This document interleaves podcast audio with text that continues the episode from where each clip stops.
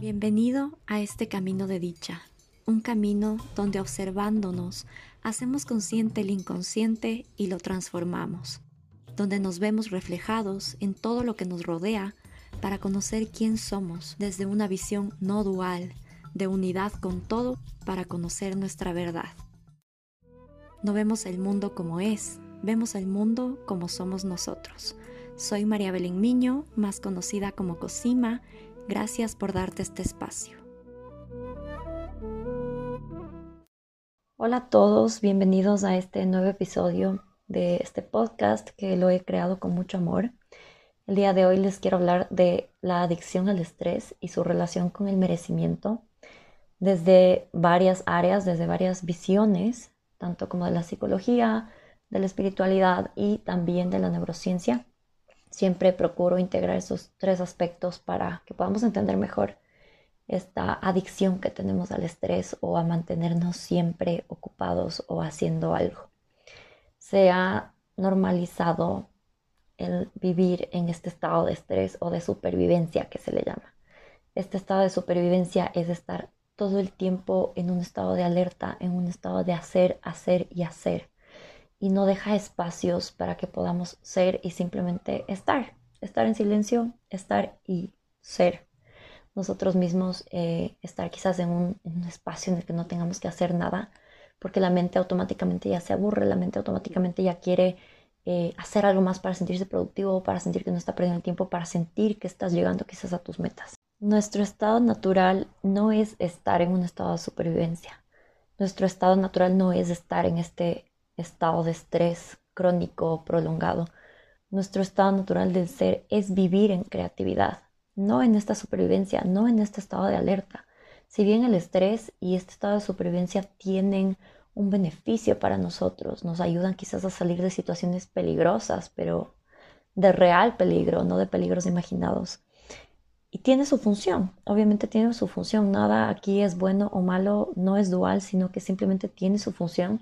Sin embargo, lo que hace que vivamos en este estado prolongado de estrés es el pensamiento, es esa cadena de pensamientos que generamos por anticiparnos quizás al futuro, por prevenir quizás, quizás ciertos peligros o por prevenir que las cosas salgan mal. Y también es creado por el estilo de vida que llevamos, que está sobreestimulando siempre esa actividad cerebral, sobreestimulando siempre el pensamiento, sobreestimulando siempre las emociones que vienen después de un pensamiento.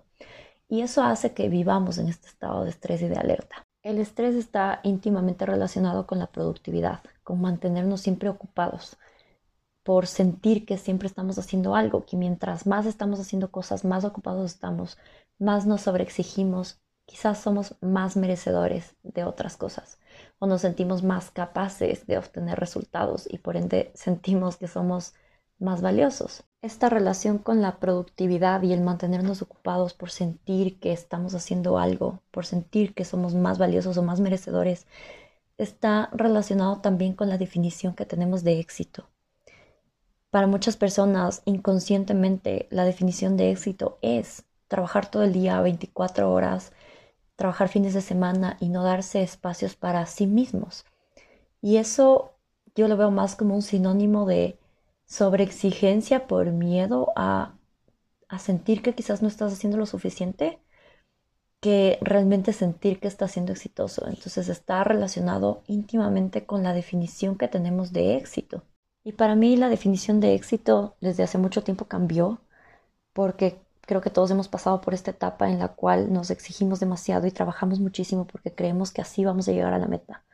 Y éxito no está eh, vinculado necesariamente a la sobreexigencia o a ser más productivo. El éxito para mí es poder llevar un estilo de vida saludable, con una salud mental adecuada, con una gestión emocional saludable, con un equilibrio y un balance de los tiempos a los que dedicamos al trabajo, a la familia, a los amigos, al yo, a la relación con, con uno mismo, a los hobbies, a los deportes, al tiempo espiritual, para mí esa es la definición de éxito, es mantener un estilo de vida equilibrado para que nosotros podamos estar en ese equilibrio y no en este estrés y en esta supervivencia.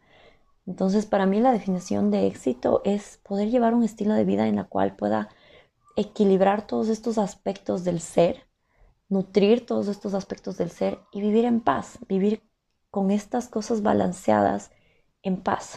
El vivir en este estado de estrés está también relacionado con la búsqueda de validación por los resultados que creemos que nos van a dar ese sentido de valor. Al mismo tiempo es un sentido de valor, es un falso sentido de valor creado por el ego, porque el ego nos hace creer que mientras más hacemos, más medallas de oro ganamos. Y son falsas medallas de oro, no son eh, situaciones o cosas que realmente nos dan valor, porque el valor que tenemos ya está ahí simplemente por existir, no porque por hacer algo y por tener reconocimiento de alguien externo o de algo externo vamos a subir nuestro valor o nos va a quitar el valor dejar de hacer esas cosas. Nada te quita valor y nada te va a dar más valor. Nada de lo que hagas quizás te va a dar más valor. Todos valemos por igual y aquí viene este sentido también de unidad, de saber que porque existes ya vales. Entonces el estrés está relacionado con esta búsqueda constante de validación. Detrás de esta hiperproductividad, de esta sobreexigencia con uno mismo, está el ego. Como les mencioné antes, está el ego, porque el ego es el que piensa que somos lo que hacemos. El ego es esa partecita de nosotros que piensa que nuestro valor está en lo que hacemos o en lo que somos, en los oficios que tenemos, en lo que hemos estudiado, en cuánta plata tenemos. Entonces el ego piensa que nosotros somos por lo que hacemos o por los resultados que tenemos. Entonces busca que sigamos todo el tiempo reafirmando la creencia de que nuestro valor y nuestra autoestima depende de eso que hacemos, de cuánto hacemos, de cuánto trabajamos, de cuánto tiempo trabajamos, de cuánto recibimos por ese trabajo. Y sin esa actividad, sin ese hacer, perdemos el sentido de quiénes somos, perdemos nuestra identidad. El ego es la identidad, el ego es el yo. Eh, en latín, ego significa yo. Ese es el sinónimo. Si no estás familiarizado con el tema del ego, puedes ir al episodio donde hablo específicamente del ego.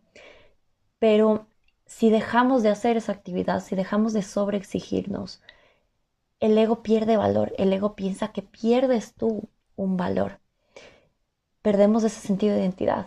Entonces, si yo dejo de hacer eso que a mí me da tanto valor, de eso con lo que yo me siento tan exitoso, eso sobre lo que yo me sobreexijo, pierdo el sentido de identidad, pierdo el sentido de quién soy y empezamos a perder de vista dónde está nuestro verdadero valor, que está ahí simplemente por existir. Ojo que aquí no estoy invalidando el hecho de que tenemos que trabajar, el hecho de que tenemos que hacer cosas, porque en este mundo, en este plano terrenal, tenemos que hacer cosas para sobrevivir. Y eso está perfecto. Pero cuando esto se vuelve eh, una adicción al estrés, puede venir de este extremo, o sea, de irnos a la otra polaridad, de hacerlo extremista, o sea, de hacerlo muy, muy grande, que eso sea demasiado importante para nosotros. Ahí es cuando la balanza se desequilibra, el péndulo empieza a estar solo en el un lado, solo en la sobreexigencia. Y ahí es cuando entramos en este estado de, de desequilibrio, entramos en este estado de estrés este estrés, este, esta necesidad de hacer muchas cosas, de sobreexigirnos, puede venir de un trauma de la infancia, un trauma emocional de la infancia, que porque quizás vimos a nuestras figuras de apego, a nuestros cuidadores o a nuestros padres, que eh, lo más importante para ellos era el trabajo, que su definición de éxito venía de cuánto hacían o de cuánto recibían por el hacer.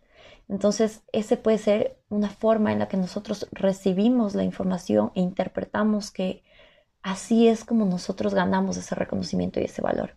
Entonces, el ser sobreexigentes con nosotros mismos, el ser overachiever, que se le llama en inglés, que es el arquetipo de overachiever, es porque hemos interpretado que así recibiremos validación, reconocimiento y por ende atención y amor.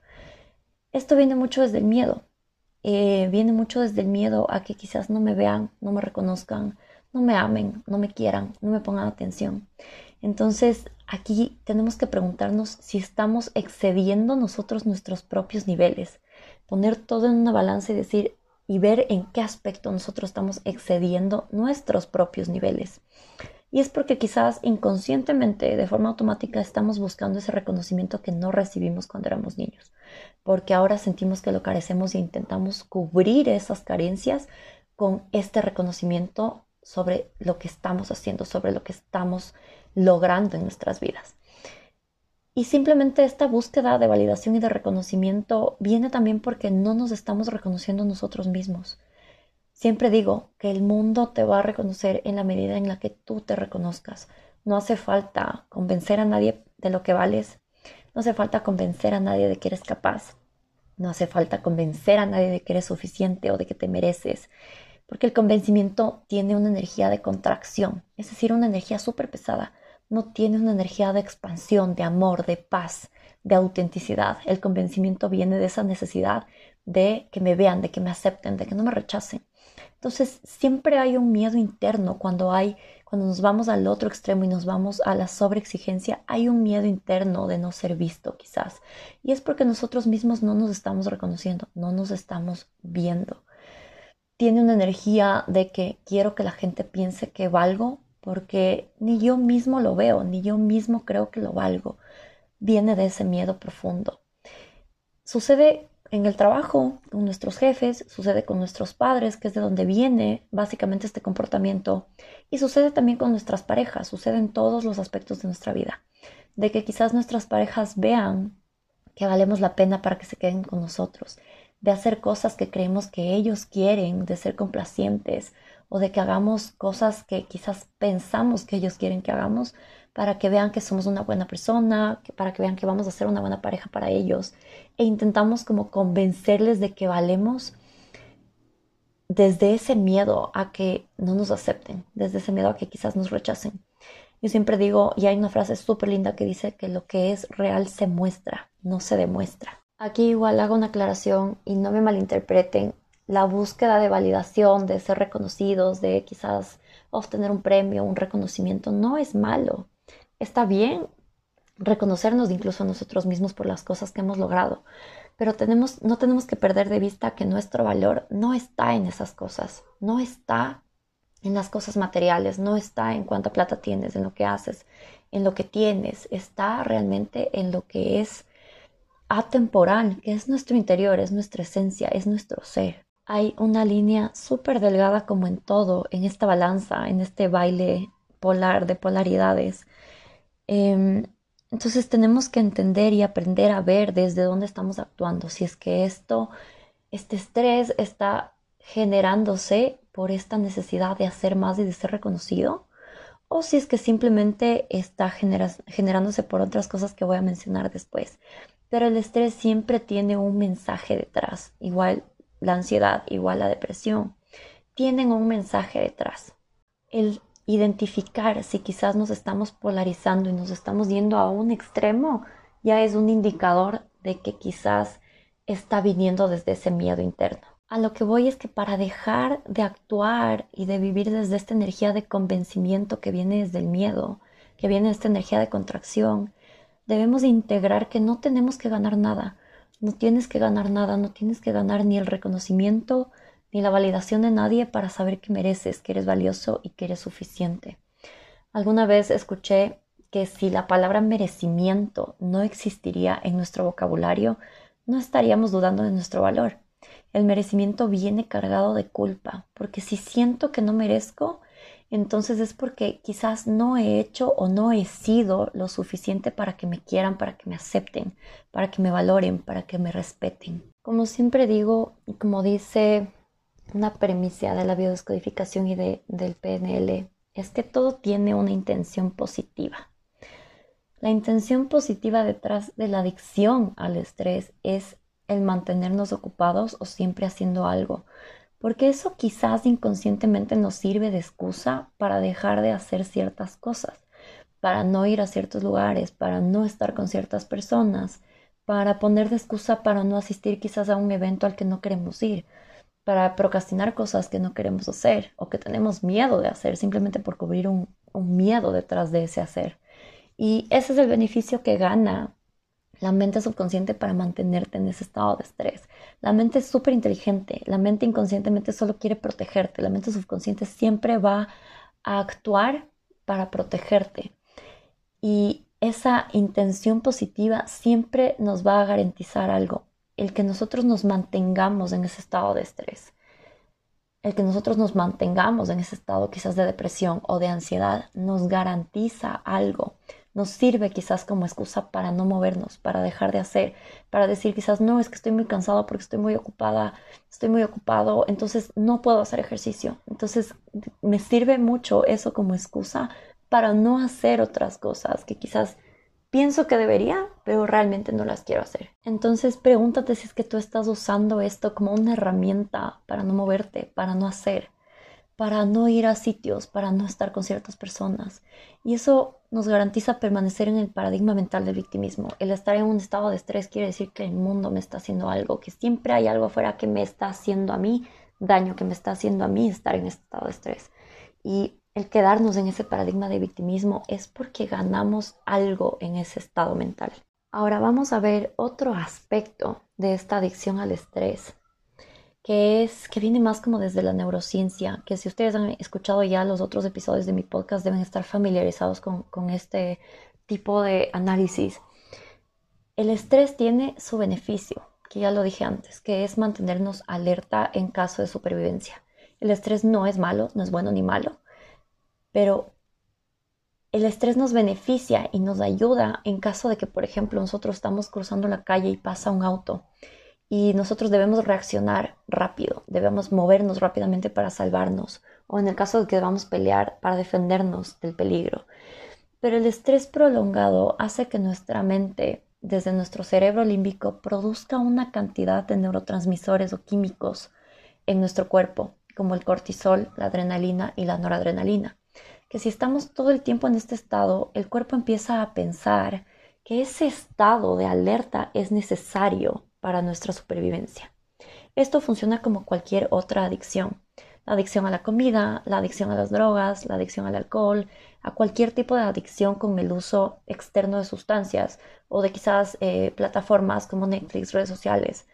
Cualquier adicción de este tipo con el uso recurrente de estas sustancias, el cuerpo y el cerebro empiezan a generar sinapsis y conexiones neuronales que luego se empiezan a fortalecer, porque yo estoy todo el tiempo repitiendo ese estado que viene simplemente de un pensamiento, siempre viene desde un pensamiento.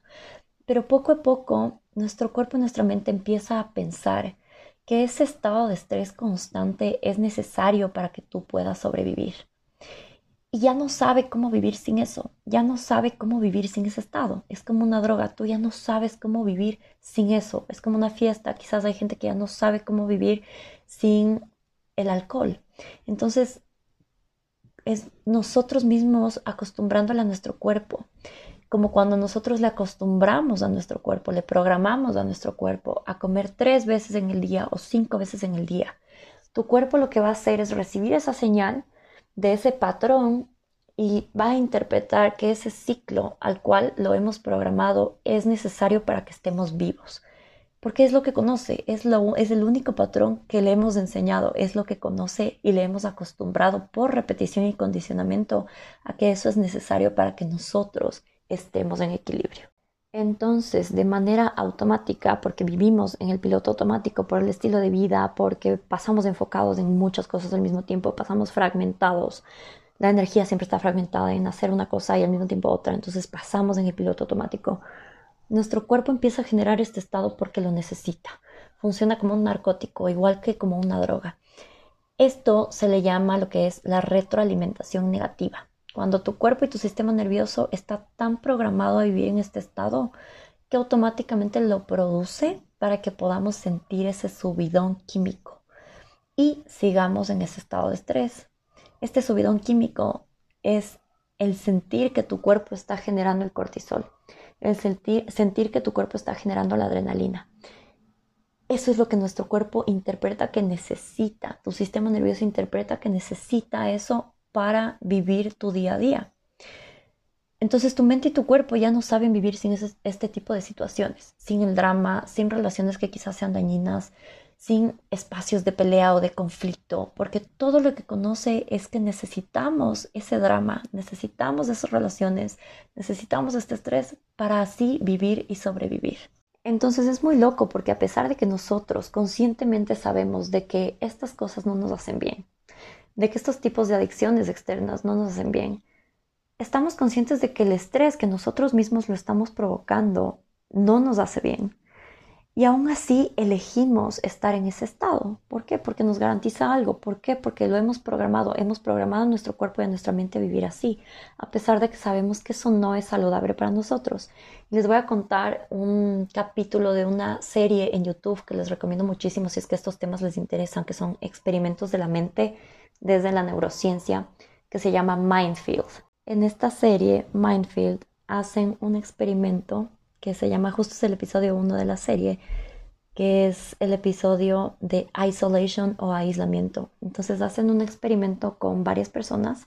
Una persona es la que no sabe que están ahí haciendo el experimento y el resto sí sabe que están ahí haciendo el experimento. Y les pasan una máquina con un botoncito en el que si aprietan el botón les da como un shock de electricidad, les coge la electricidad.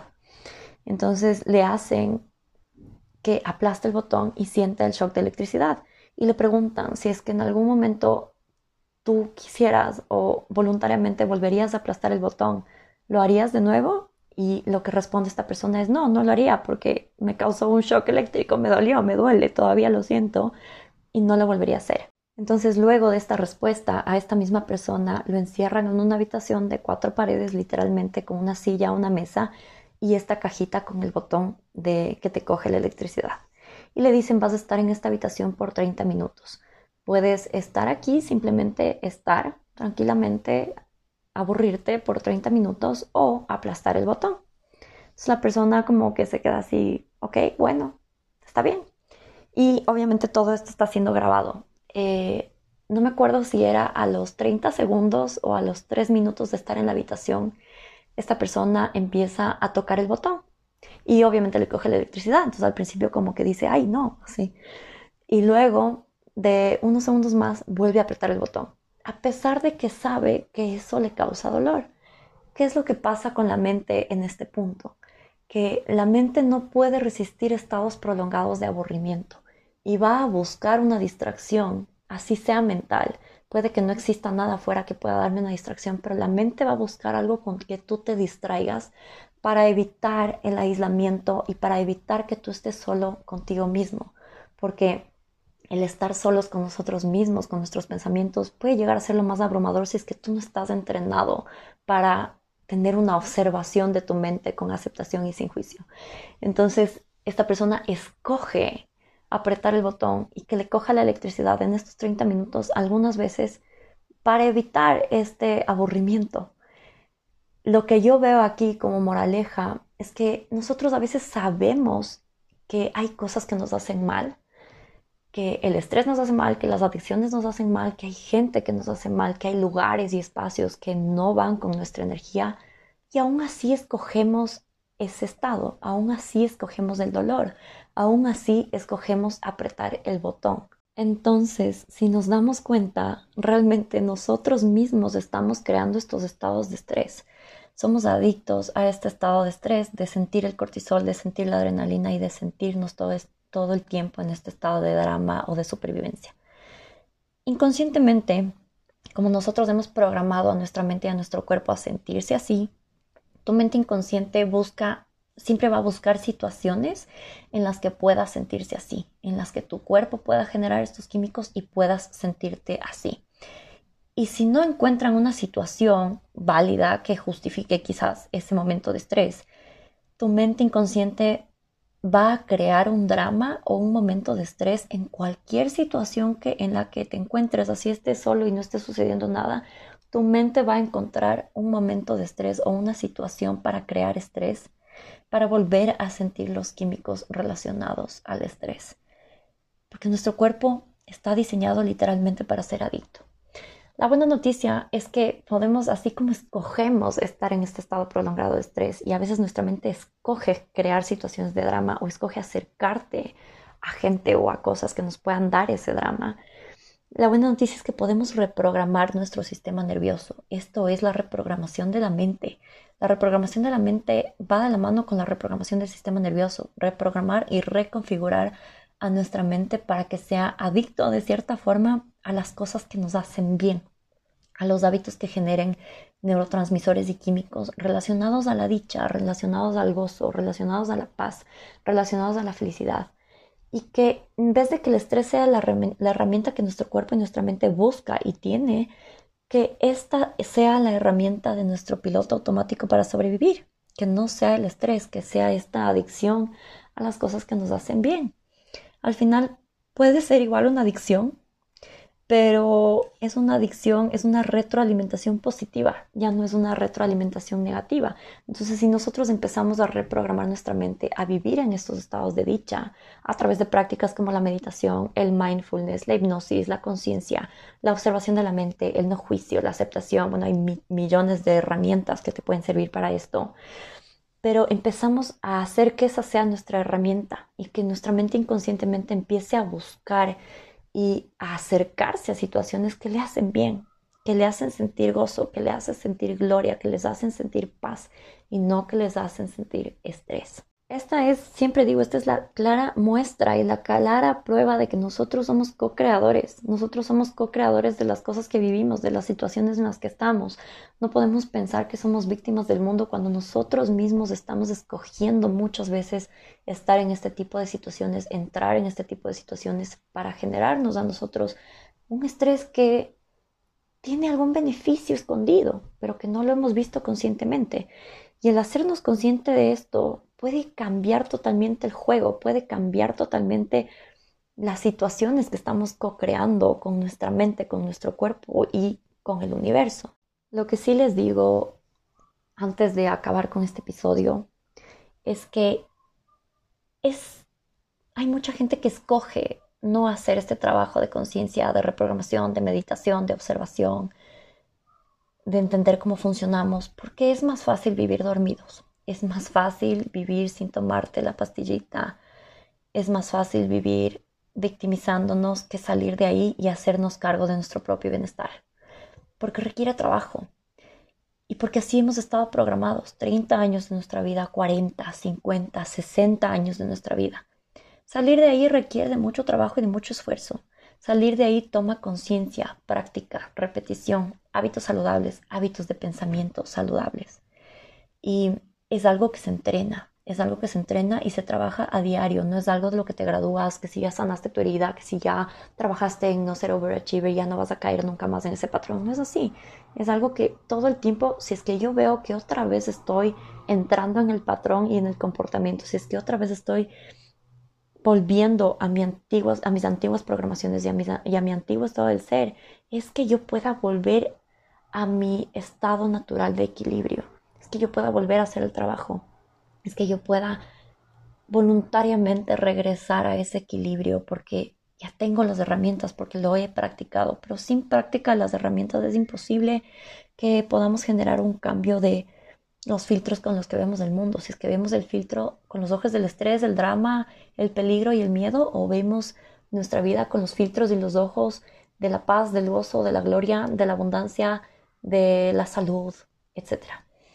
Entonces, esto es algo que se entrena y se trabaja a diario, es un proceso, no es algo de lo que te gradúas y, siguiente, ¿no?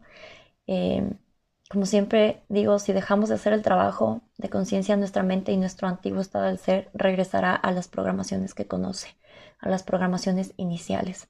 Por eso es tan difícil cambiar, pero no es imposible, es muchísima constancia. Entonces, este episodio está creado para que entendamos que realmente nosotros somos responsables de la vida que estamos creando y de cómo estamos viendo las situaciones de nuestra vida.